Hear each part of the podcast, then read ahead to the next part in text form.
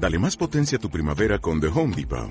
Obtén una potencia similar a la de la gasolina para podar, recortar y soplar con el sistema OnePlus de 18 voltios de Ryobi desde solo 89 dólares. Potencia para podar un tercio de un acre con una carga. Potencia para recortar el césped que dura hasta dos horas. Y fuerza de soplado de 110 millas por hora. Todo con una batería intercambiable. Llévate el sistema inalámbrico OnePlus de 18 voltios de Ryobi. Solo en The Home Depot. Haces más. Logras más. ¿Cuántas veces has escuchado algo como ese hombre es bueno o es buena gente? Otros dicen yo no soy malo, pero ¿somos realmente buenos?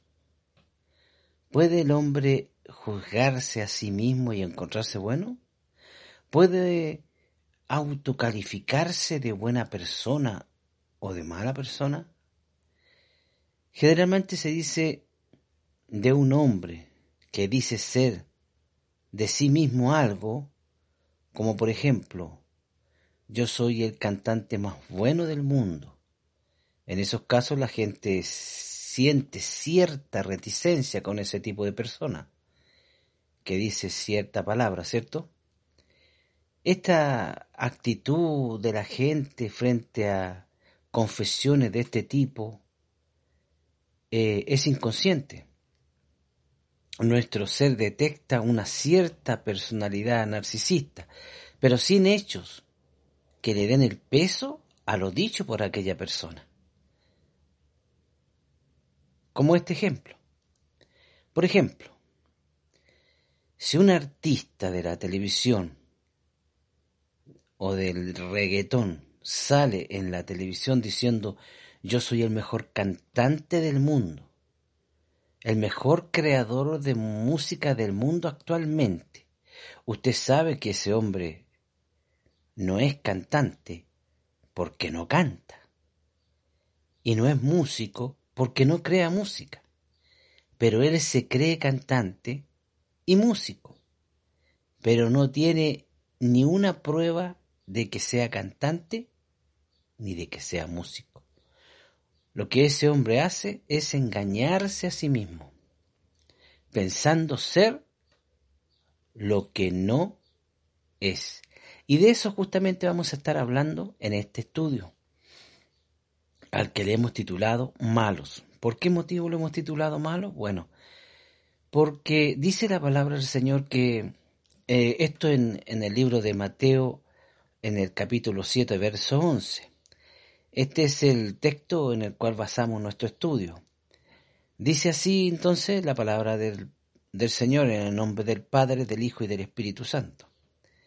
Pero si vosotros siendo malos sabéis dar buenas dádivas a vuestros hijos, cuanto más vuestro Padre que está en los cielos dará buenas cosas a los que les pidan. Vemos aquí al Señor Jesucristo que está enseñando algo muy importante para nosotros y muchas veces que nos olvidamos de esto, que el mismo, el mismo Jesús el mismo Dios hecho hombre está diciendo en estas palabras que nosotros, los seres humanos, somos malos y que siendo malos podemos darle buenos regalos a nuestros hijos, ¿cierto? Le podemos dar pan si nos piden pan, le podemos dar fruta si nos piden fruta y no le vamos a dar una piedra o, alguna estupidez que no sea lo que el niño nos está pidiendo, ¿cierto? Y si nosotros somos malos y podemos darle cosas buenas a nuestros hijos, cuánto más Dios que es bueno no nos dará lo que nosotros le pidamos. Pero ¿qué pasa aquí? Tenemos que pedirle. Si tú no le pides, Dios no te lo va a dar. Y cuando pidas, tienes que pedir con gracia. Tienes que pedir con ganas. Tienes realmente que darle a Dios las pruebas de que tú realmente quieres lo que estás pidiendo. Eso se hace con fe, con constancia y con plena seguridad de que el Señor te va a responder.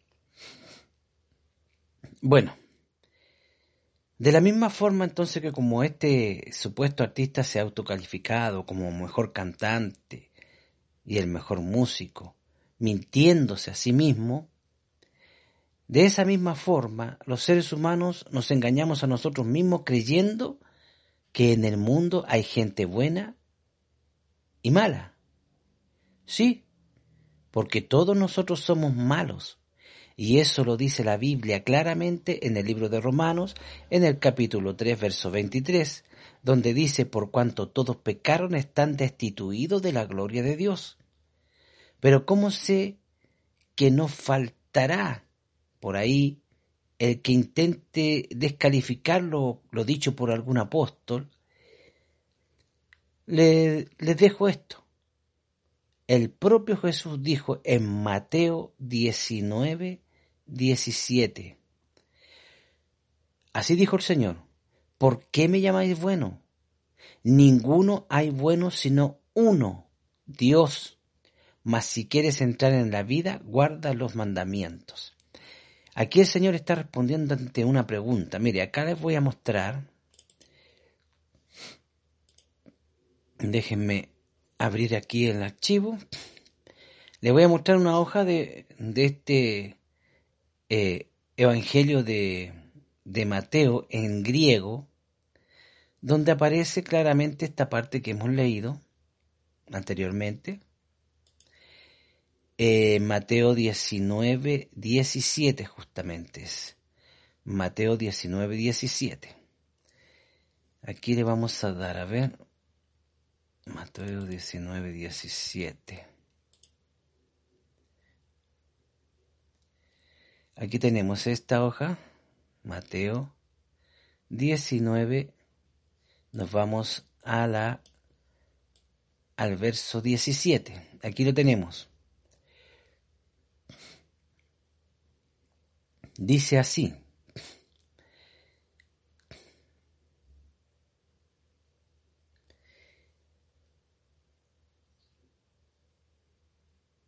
Ah, no, creo que está aquí. Está mal, está... Sí, es Mateo 19, 17, pero está mal anotado el, verso. Ahí ya la embarramos ya.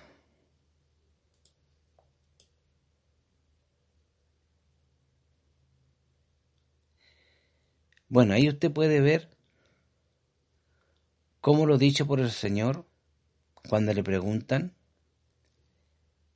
sobre este asunto. ¿Mm? El Señor dice, ¿por qué me llamáis bueno?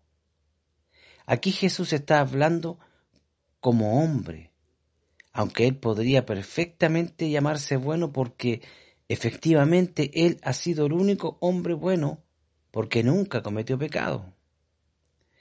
Pero él está hablando como hombre dando una enseñanza que no existe ser humano que sea bueno, solo Dios. Eh, ¿Me entiende usted? Entonces estamos en, en profundidad con el tema. El propio Jesús está diciendo que los, los seres humanos somos malos. Por lo que todos somos malos.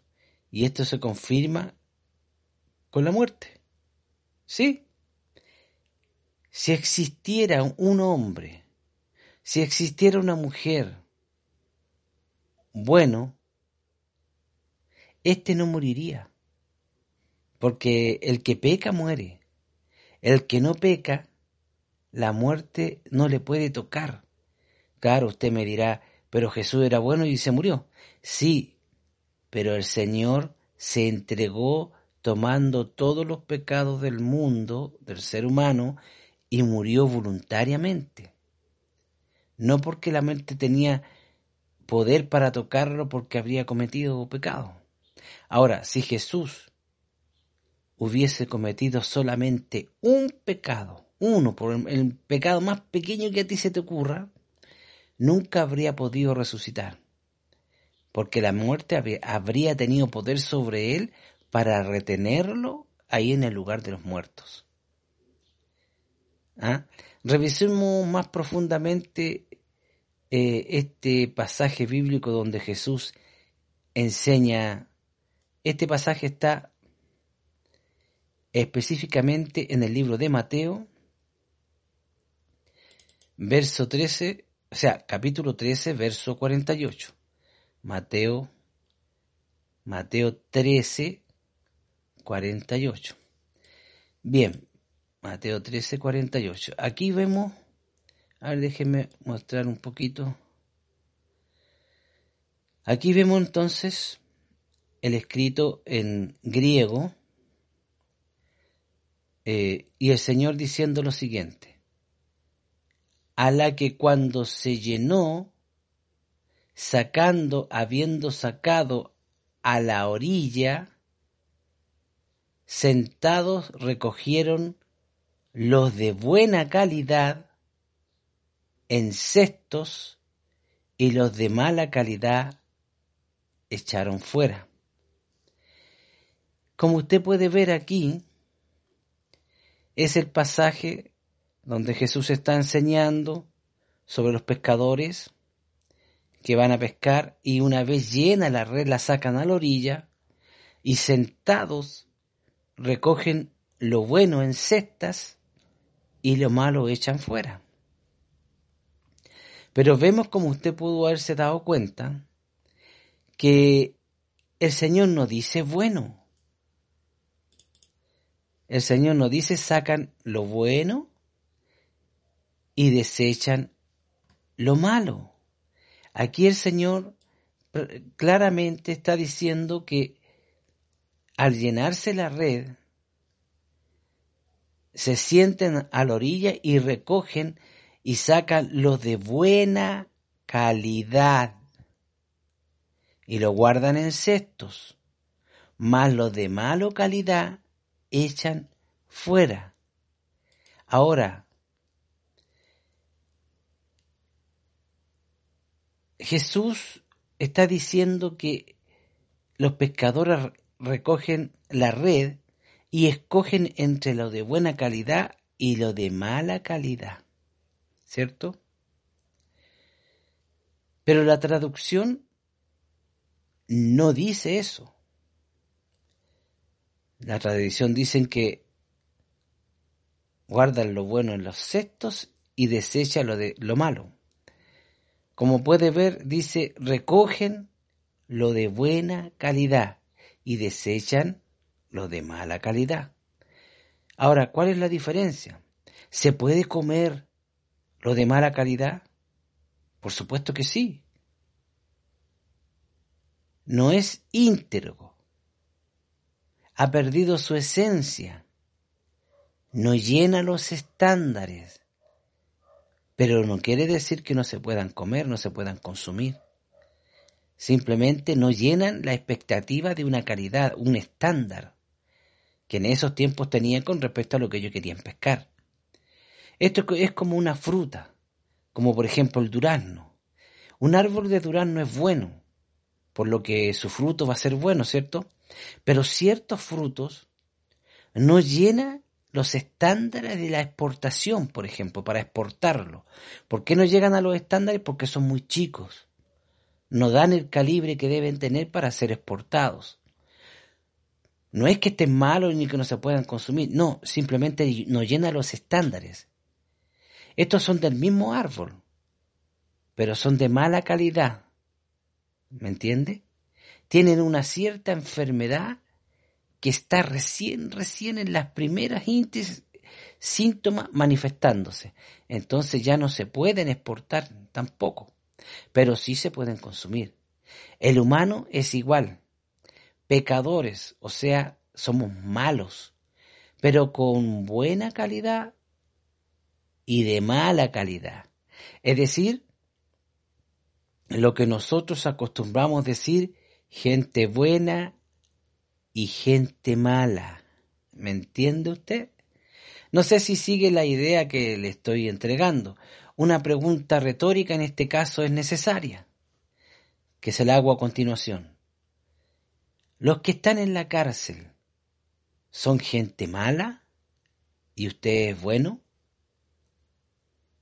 Si su respuesta fue sí, entonces usted no me ha entendido y yo no he sabido eh, explicarme para que usted me entienda.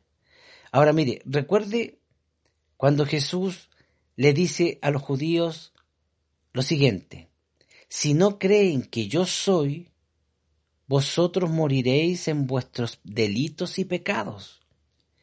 Esto significa que Jesús les dijo, si no creen que yo soy Dios, ustedes morirán con todos sus pecados a cuestas y se perderán.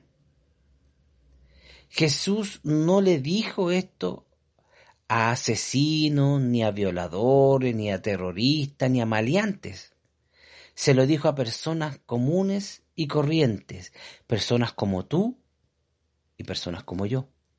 Gente que trabaja, que estudia y vive su vida sin dañar a nadie, tranquilo, viviendo una vida sana, correcta, sin hacer mal al prójimo.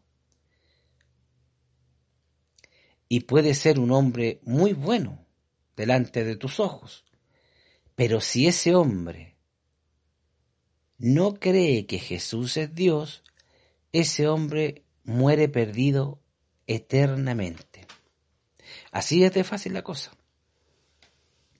Eh, bueno, pero lo que quiero demostrar es que la palabra dicha por el Señor tienen que ser bien estudiadas y comprendidas profundamente, porque no existe hombre que use mejor el lenguaje que Jesús y Jesús es Dios y Él fue el que inventó el lenguaje. Y todos los lenguajes y todo tipo de, de, de, de mezcla extraña que nos parezca a nosotros, Él inventó todo ese tipo de lenguaje. Y en el transcurso de este estudio usted verá que sí es importante y la diferencia que Jesús hace entre una palabra y otra. Y su enseñanza eh, camuflada que va encubierta con, con, el uso de las palabras, con el uso del lenguaje. Estas son las riquezas que la Biblia nos va entregando y es que están, están encubiertas para muchos. ¿Ah? Si tú la lees así superficialmente, claro, va a seguir encubierta. Pero si le pides a Dios que te abra el entendimiento, que te dé una forma de entender más su palabra plenamente, Él te va a hacer entender ciertas cosas. Ahora mire, revisemos un poquito acá el, el siguiente pasaje donde Jesús eh, eh, habla de un siervo malo. ¿ah? Ese siervo malo que dice, uy, mi señor tarda en regresar y, y empieza a comportarse de, de, forma muy mala, muy, muy eh, poco cristiana, diríamos. ¿ah? Mire, vamos en, nuevamente, le quiero mostrar, esto está en Mateo 24, 48, por si quiere buscarlo, pero aquí yo quiero mostrarle el escrito en griego, en el diccionario del Nuevo Testamento lineal, para que revisemos la, la, traducción exacta. ¿ah? La traducción exacta. Aquí está. Y dice entonces, mas si dice el malo siervo, aquel en, en su corazón de él tarda en venir de mí el Señor y comienza a golpear a los consiervos de él y come y bebe con los que se emborrachan, vendrá el Señor del siervo aquel en el día en el que él no lo espera y a la hora que él no sabe. Aquí vemos entonces cómo un siervo como que se cansa, ¿ah? se cansa de esperar la venida de su Señor. ¿Y qué empieza a hacer este siervo? Empieza a golpear a sus eh, iguales y empieza a, a abandonar la vida que le agrada a su Señor, ¿cierto? El siervo amado, ¿cómo le dice el Señor cuando llega a este siervo?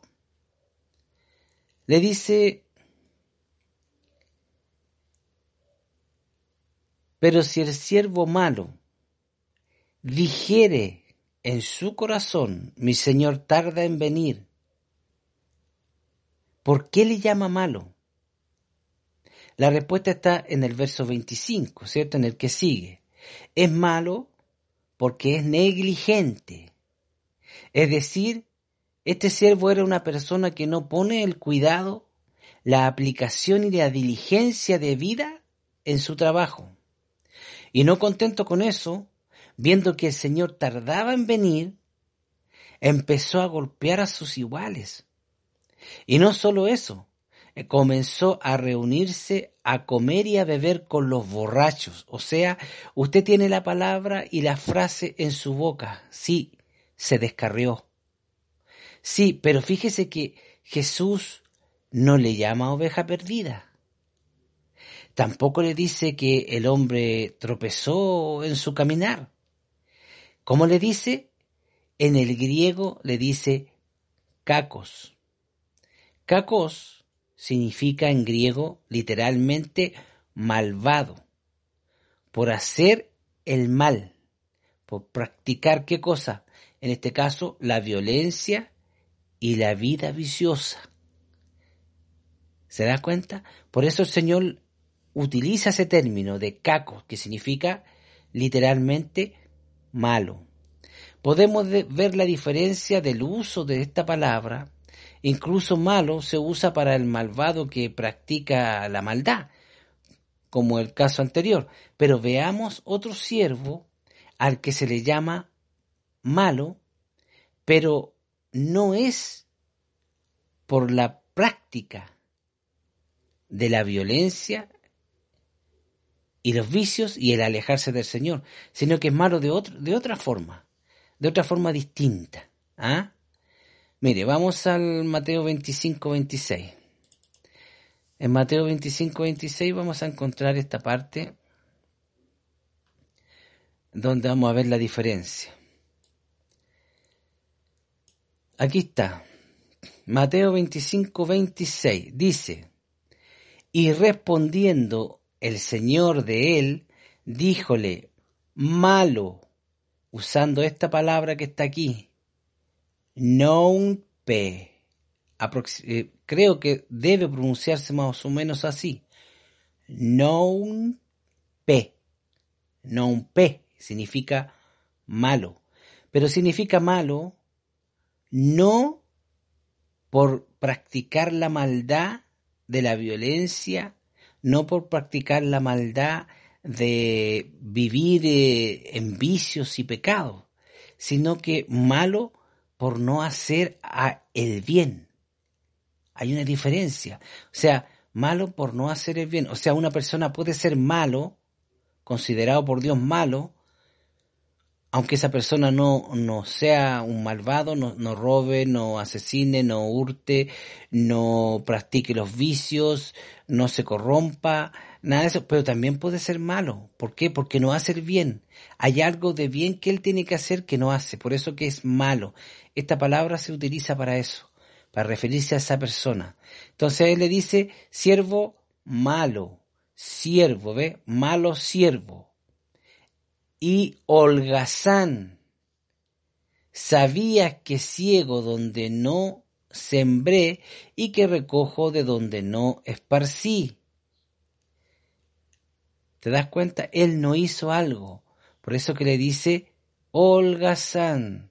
Prefirió quedarse ahí tranquilo sin hacer el bien. Eso también es malo. Pero malo diferente de cacos, que es practicar el mal. ¿Te das cuenta que va, hay diferencia entre uno y otro? Cómo el Señor va usando las palabras y esas son las palabras que nosotros tenemos que entender para saber de lo que está hablando la Escritura y en este caso el Señor. Entonces vemos acá que el Señor respondió, siervo malo, negligente. ¿Ah? Sabías que yo ciego donde no sembré y recojo donde no esparcí. Nótese que este siervo tiene en común con el siervo anterior que estábamos viendo que practicaba el mal, la negligencia. También este era negligente, pero no, en, no era un malvado violento, vicioso, que se apartó del Señor, ¿ah? porque tardaba en regresar. Este fue malo por no hacer lo bueno con el dinero que el, eh, eh, su Señor le había entregado por miedo a fracasar y perder el dinero. ¿Te das cuenta? O sea, no hizo el bien por temor, por miedo a fracasar y perder el dinero ese.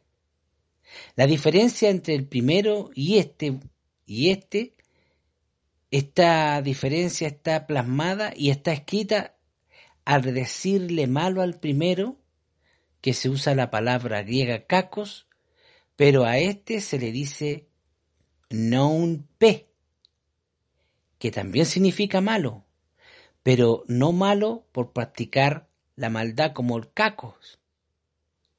¿Ah?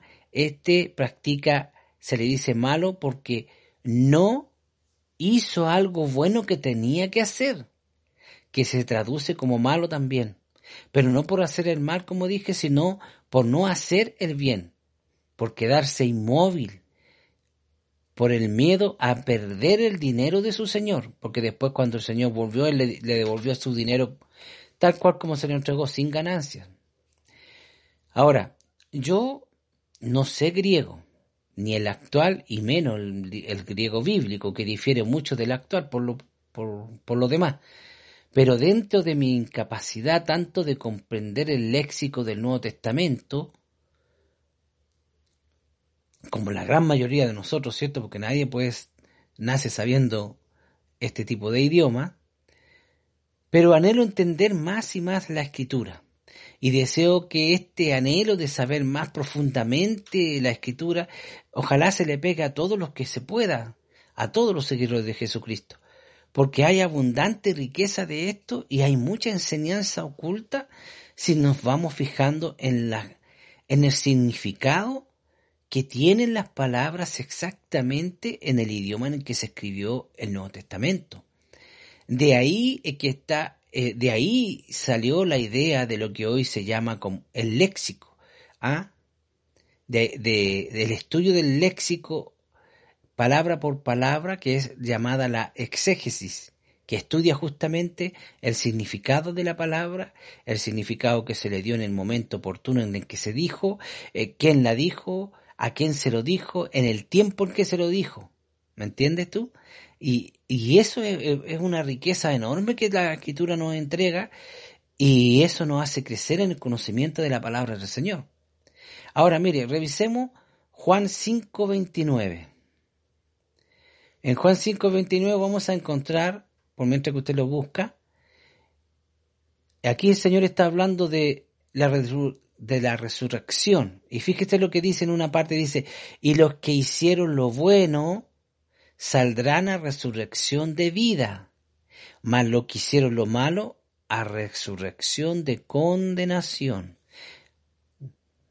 Vamos a ver esto en la escritura. ¿Mm? Me parece que era 5.29, si no me equivoco. Sí.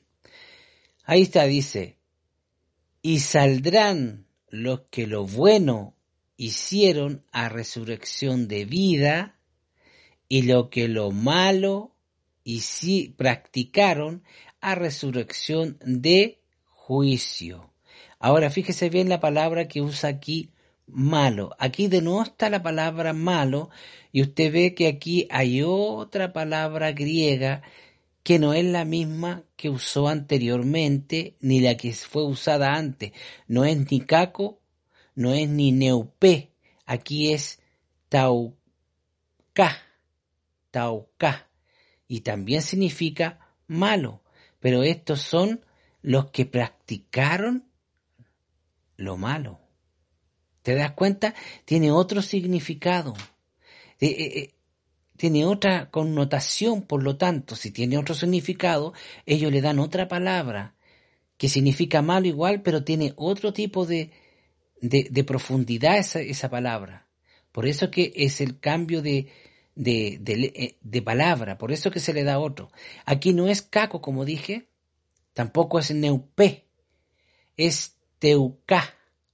Debería, bueno, lo más cercano a lo como se pronuncia, teuca.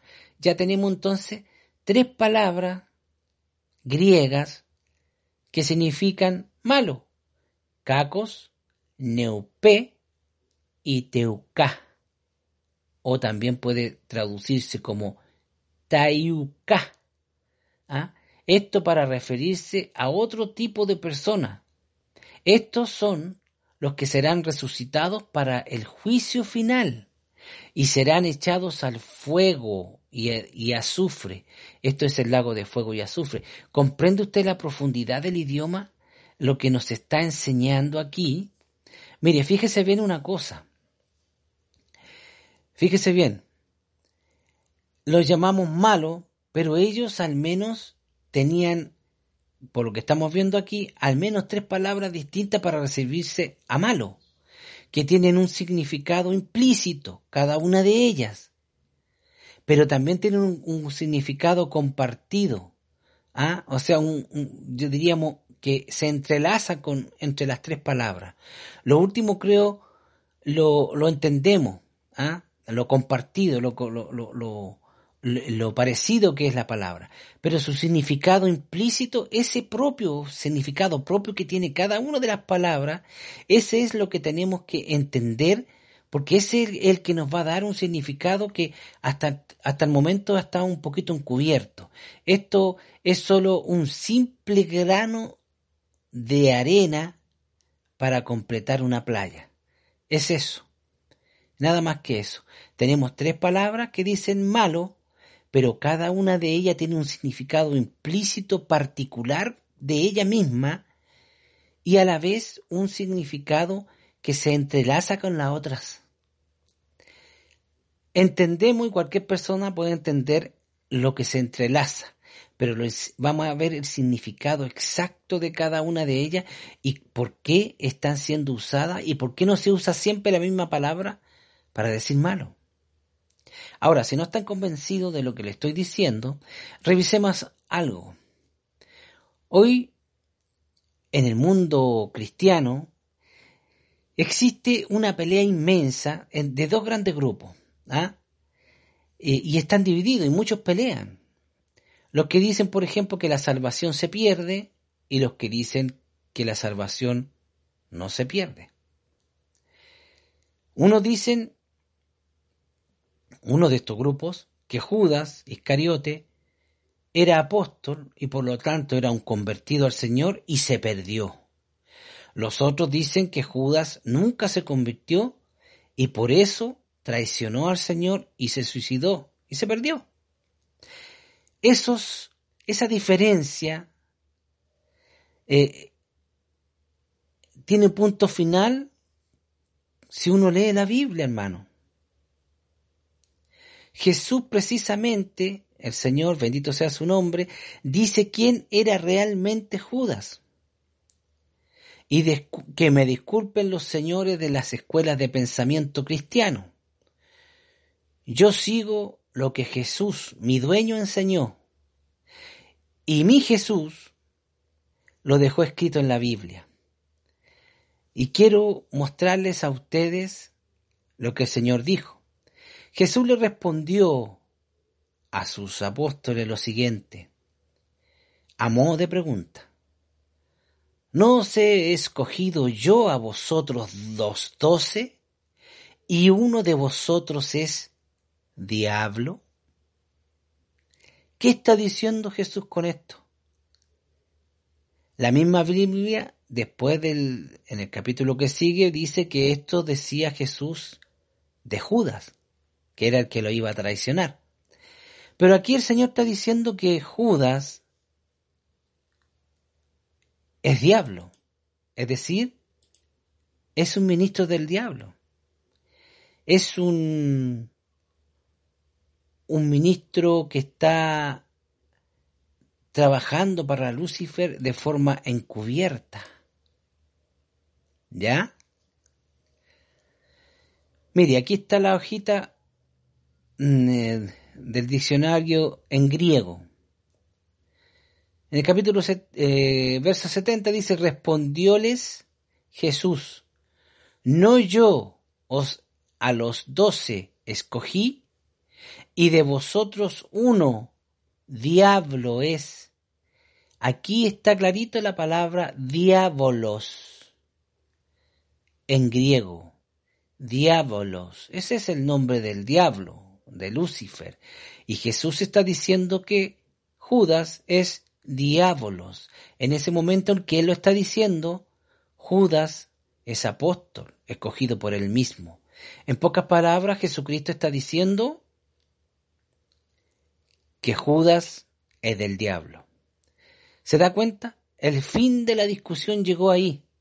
Judas era nombrado apóstol, pero era del diablo, o sea, siempre lo fue y el Señor sabía que nunca se convertiría.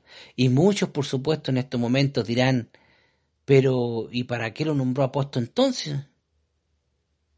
¿Para qué perdió su tiempo hablando del Evangelio? Por una razón muy simple, pues querido amigo. Porque el Señor es justo y le da a todos los seres humanos la misma oportunidad de oír el Evangelio. Por eso es que nos mandó a nosotros a predicarle a toda criatura. Esos son a todas las personas, buenas o malas, de buena calidad o de mala calidad, negros o blancos, azules o verdes, chicos o bajos, todo ser humano, porque todos deben tener derecho a escuchar el Evangelio. ¿Te das cuenta? Es claro. Lo importante aquí es cómo Jesús le llama a Judas diablo. Lo mismo le dijo a los fariseos, recuerden bien. Le dijo, vosotros queréis hacer la voluntad de vuestro Padre, el diablo. Es decir, e-, ellos eran también, igual que Judas, eran ministros del diablo que se habían camuflado entre los judíos. Vamos a ver en, en, el, en la Biblia, esto está en Juan capítulo 8, verso 44. Es bueno que usted lo busque para que corrobore. Juan 8:44. Aquí está en, en, el, en el idioma original del griego y vamos a estar leyendo el reglón inferior que está la traducción de forma literal, tal como está escrita, por eso que sale un poco extraña la, la lectura. ¿ah? Dice así, vosotros del padre del diablo sois, y los deseos del padre de vosotros queréis hacer. O sea, se entiende clarito, vosotros sois de su hijo de vuestro padre el diablo. Y aquí está el nombre, ¿ve? Diablo. Se, pronuncia diablo. ¿Ah? Nuevamente usa esta palabra, diablo, para referirse a los fariseos, lo mismo que a Judas, que le pertenecían y eran del diablo y que no se iban a convertir a Jesús porque eran del diablo. Ahora, esto, esto Jesús lo hace porque Él es Dios. Él sabe perfectamente si usted, por ejemplo, el día de mañana va a engendrar un hijo, antes de que usted engendre ese hijo, el Señor ya sabe si ese hijo es del Dios o es del diablo. Porque Él sabe todo. Nosotros no. Por eso que nosotros tenemos que predicarle a todo el mundo. No sabemos quién va a ser salvo y quién va a ser, no lo va a ser. ¿Mm? Lucifer tenía a sus discípulos encubiertos en el corazón del judaísmo, como el día de hoy los tiene en el corazón del cristianismo. Hay muchos que hablan de Jesús, se llenan la boca con Jesús, pero no hacen las cosas que Jesús mandó hacer. Ahora, cuando el Señor se fue al cielo y luego envió el Espíritu Santo, los discípulos trabajaron diligentemente y en el libro de los Hechos vemos cómo uno, unos inconversos que andaban por ahí, habiendo visto cómo los cristianos echaban fuera los demonios en el nombre de Jesús, estos eh, eh, estos incrédulos o estos no convertidos a Jesucristo trabajaban haciendo exorcismo, o sea, echando espíritus inmundos. Y justamente tenían a un hombre ahí que estaba poseído por un espíritu inmundo y, y ellos empezaron a usar el nombre de Jesús para poder echar ese espíritu inmundo. Y fíjese usted lo que pasa aquí. El espíritu inmundo dice conocer a Jesús. ¿Ah? Y recuerda también, y también dice conocer a Pablo, pero que a ellos no los conocía y se tira encima de ellos. Ahora, lo importante de todo eso es revisemos la palabra que utiliza aquí la Biblia para referirse al espíritu inmundo. Tome muy en cuenta eso. Quiero que revisemos eso. Vamos al libro de los Hechos en el capítulo 9.15. En el libro de los Hechos, en el capítulo 9.15, usted puede ver ahí, ahí ve, ahí está, dice espíritu inmundo, ¿cierto? ¿Cómo es? Espíritu nompe. Espíritu nompe. No, no sé usted, pero ¿qué pasa aquí? ¿Por qué se usa la misma palabra que el espíritu inmundo, sabiendo que Jesús usó esa misma palabra para referirse al siervo malo del que hablamos anteriormente? Ese del, de que no quiso, del negocio, por miedo a perder el, el dinero. ¿Recuerdan lo que estuvo hablando? El que no invirtió el dinero que le dejó su Señor. El Señor le llamó siervo malo y usó esta palabra, no un. Y aquí le están diciendo al espíritu non pe, es decir, espíritu inmundo. O sea, non pe aquí está siendo usado como inmundo, asociado a espíritu. O sea, un ser demoníaco, un ser que está perdido. ¿Se da cuenta?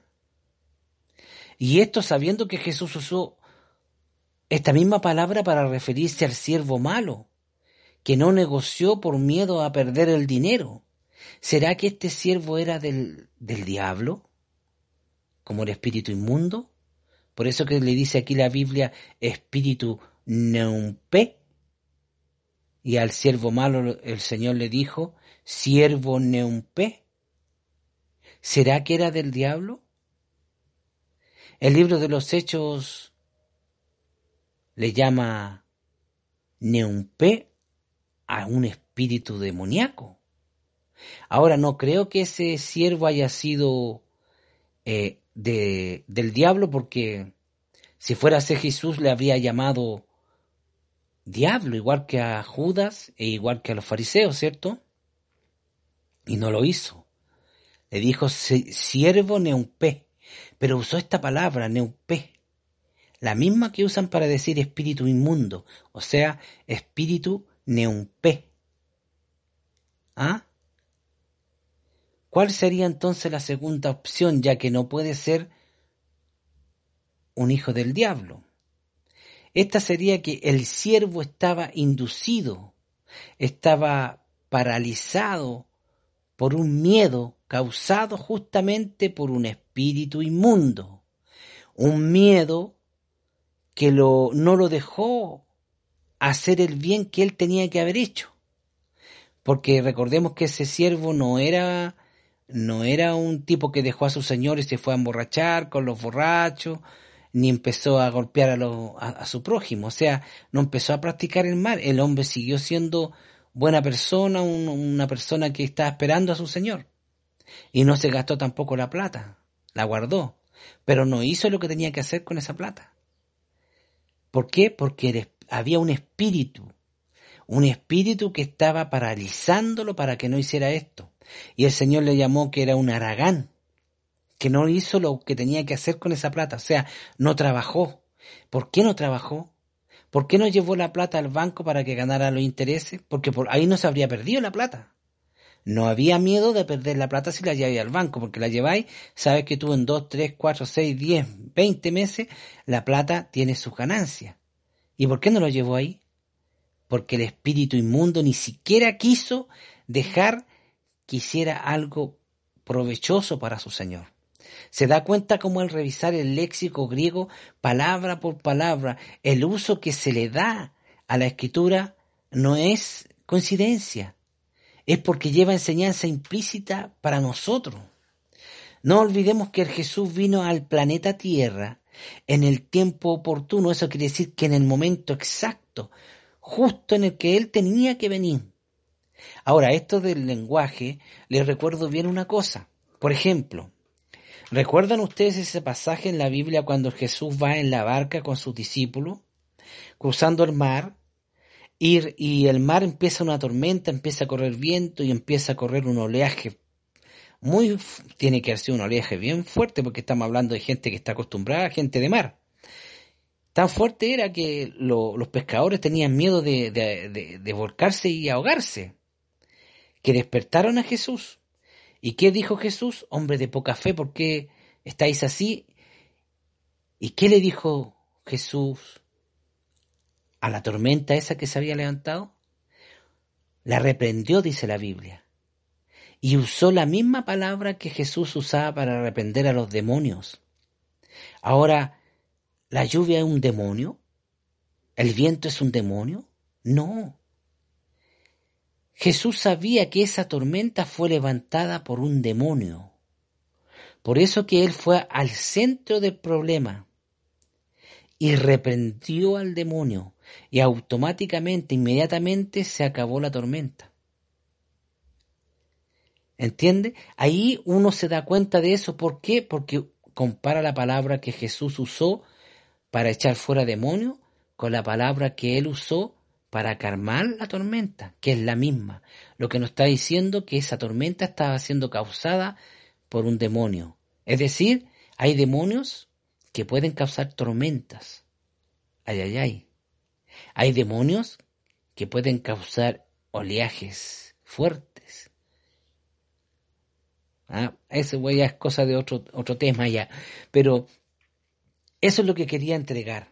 ¿Se da cuenta? No sé si usted habrá entendido, pero las palabras, lo importante de la exégesis. Sé que no todos podemos estudiar exégesis, yo tampoco puedo estudiarla, pero sí se puede estudiar de forma eh, en tu casa, de forma eh, personal, así como lo hemos hecho hoy día. En este rato que hemos estado juntos aquí los dos, o los tres, o todos los que nos estén escuchando, estamos eh, eh, estudiando justamente un poquito de exégesis, exégesis bíblica, el significado de las palabras, quién la dijo, dónde la dijo, cómo la dijo, por qué motivo la dijo, para qué la dijo y qué palabra usó cuando la dijo. Y todo eso enseña algo. Ahora, para terminar, quiero eh, hablar un poquito de forma un poquito más extensa con dos palabras que están asociadas a malo. ¿ah? Que, que, igual son dos palabras que están, eh, tienen su significado propio, pero se entrelazan con malo. Que el primero es la, la maldad. La maldad es un estado mental de desprecio hacia la justicia, a la rectitud, al, a la verdad, eh, al honor, a la virtud de cualquier persona. Son muchos los términos que se traducen como maldad, pues que al igual que en el castellano, hay otros distintos términos, por ejemplo en el hebreo, también en el, en el griego, para referirse a esta, a la maldad. Y empieza con una disposición de la mente, después se eh, exterioriza en los actos, o sea, lo mismo que el Señor Jesús enseñó, que del corazón salen los malos pensamientos, es decir, de nuestra mente, ¿ah? las cuales moldean el carácter de quien se da a ella, es decir, a la maldad, marcando su destino. Se llega con ella a un punto sin retorno, he ahí. Cuando se llega a ese punto sin retorno con respecto a la maldad, es cuando la persona ya está, eh, como nosotros decimos, cuando tocó fondo. ¿ah? Cuando el alcohólico, cuando el drogadicto, cuando el, asesino tocó fondo, ya cuando llegó al fondo, y nosotros sabemos que ahí tiene que haber una reacción, cuando llegan a ese fondo, ¿cierto? Y ahí es cuando la gente a veces se recupera, pero la mayoría no se recupera. Por eso se llama punto de, sin retorno, ya no hay forma de volver atrás.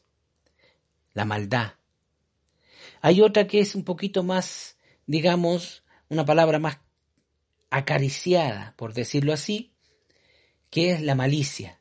Y la malicia será muy acariciada, será muy coquetona, pero profundamente mala.